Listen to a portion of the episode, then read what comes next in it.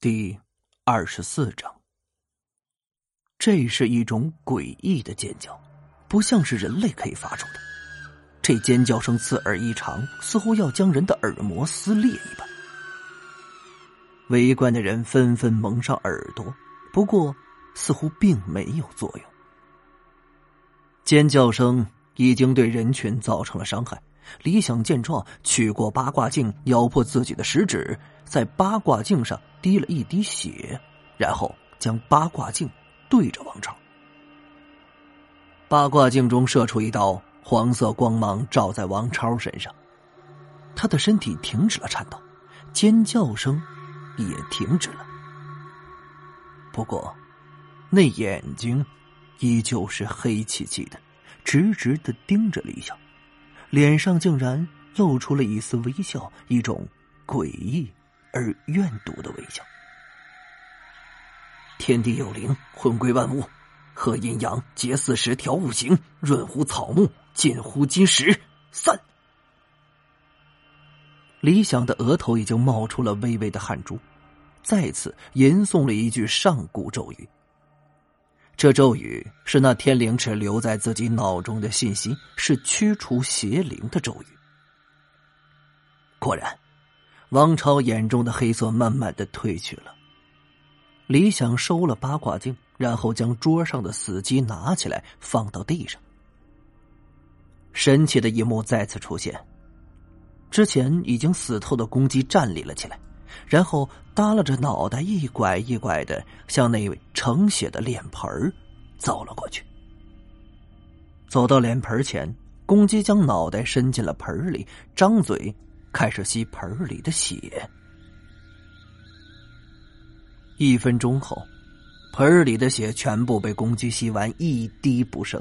然后，公鸡突然脖子一伸，直挺挺的倒在了地上。张大婶。您儿子身上的邪灵已经驱除了，您现在可以请人把他放下来了。过会儿他就会醒过来。还有，这只死公鸡，你将它带到村子西口找个地方埋了。记得，鸡头向西。好了，就是这些。李想说完，吁了口气，擦了擦额头上的汗。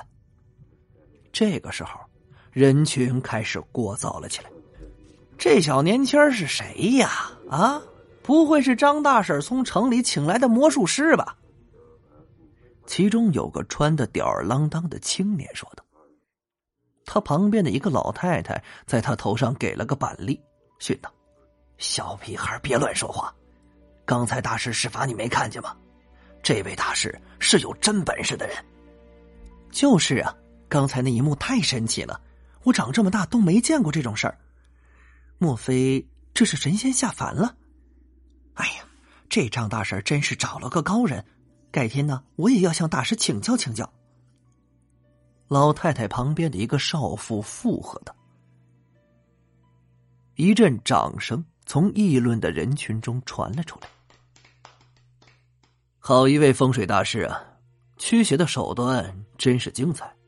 我邢某人见过的风水大师不少，像你这么年轻有为的，还是头一个。人群中走出一个穿着一身复古唐装、戴着一顶宽檐帽子、年龄约莫五十来岁的男人。他爽朗的说话声立刻吸引了李想的注意。跟着他走出来的还有三个青年，两男一女。男人走到李想面前，伸出了手：“你好，我叫邢光，刚才见你救人，我有个邀请，不知道。”你有没有兴趣啊？原来这个叫邢光的男人来自于京城，是京城某著名大学考古系教授。此次因为一个考古任务，邢教授带着他的三个学生来到了小河村。邢教授一行人进村不久，就见很多人往张大婶家跑。在好奇心的驱使下，四个人也跟着进了院子，并且亲眼目睹了李想。驱邪的整个过程，考古这一行是有讲究的。正所谓没有金刚钻别揽那瓷器活一般考古界的行家，同时对风水也是有几分造诣的，不过，并没有专业风水师那么精通。一般在对大墓考古的时候，考古学家都会邀请风水师进行协助。这其实啊，是一个很简单的问题。没有人死后愿意被人打扰，不管你是盗墓还是考古，特别是古代的帝王将相。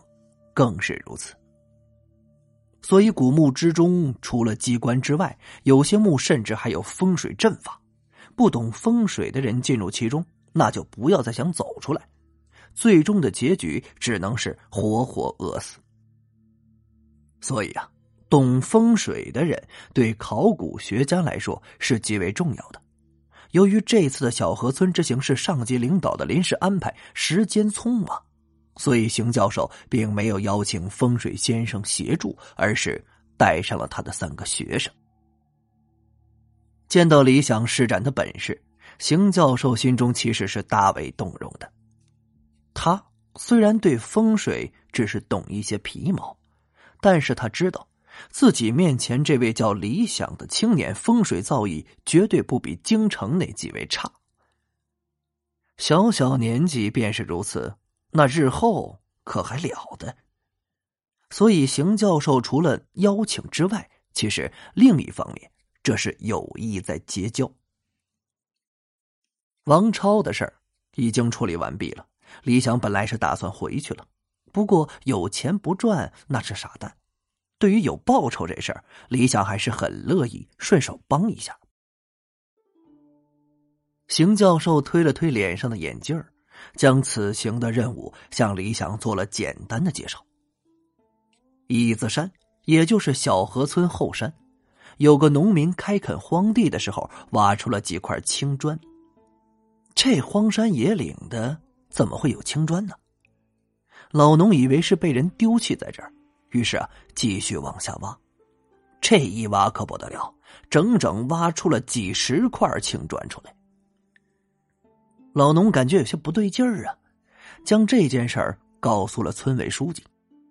这书记啊是科班出身，敏锐的感觉到这椅子山怕是有古墓，于是将这情况写了份报告交到了县里。县里呢又转呈到了市博物馆。这一消息引来了博物馆和文物局的高度重视。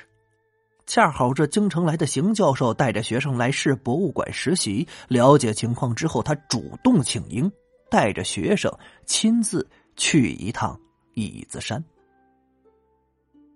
时值正午，邢教授找了当地的村民做向导，一行人便向椅子山出发了。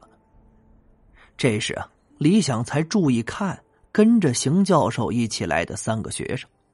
其中一个男青年长得比较壮实，大概一米八的个子，做了一个很有型的韩式发型，脸庞是棱角分明，长得有几分帅气。他叫赵天意。另一个男学生则是显得有些文弱，戴着一副黑框眼镜，一副书生气。他叫一博。再说那女学生。李想呢，不禁多看了两眼。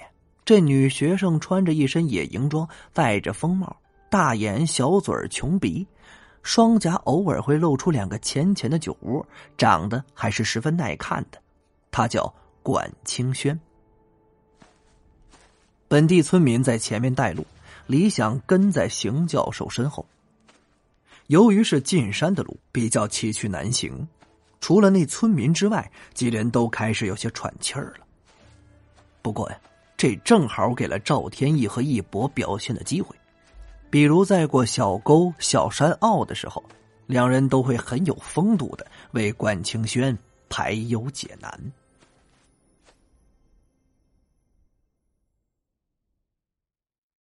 感谢您的收听，去运用商店下载 Patreon 运用城市，在首页搜索海量有声书。或点击下方链接，听更多小说等内容。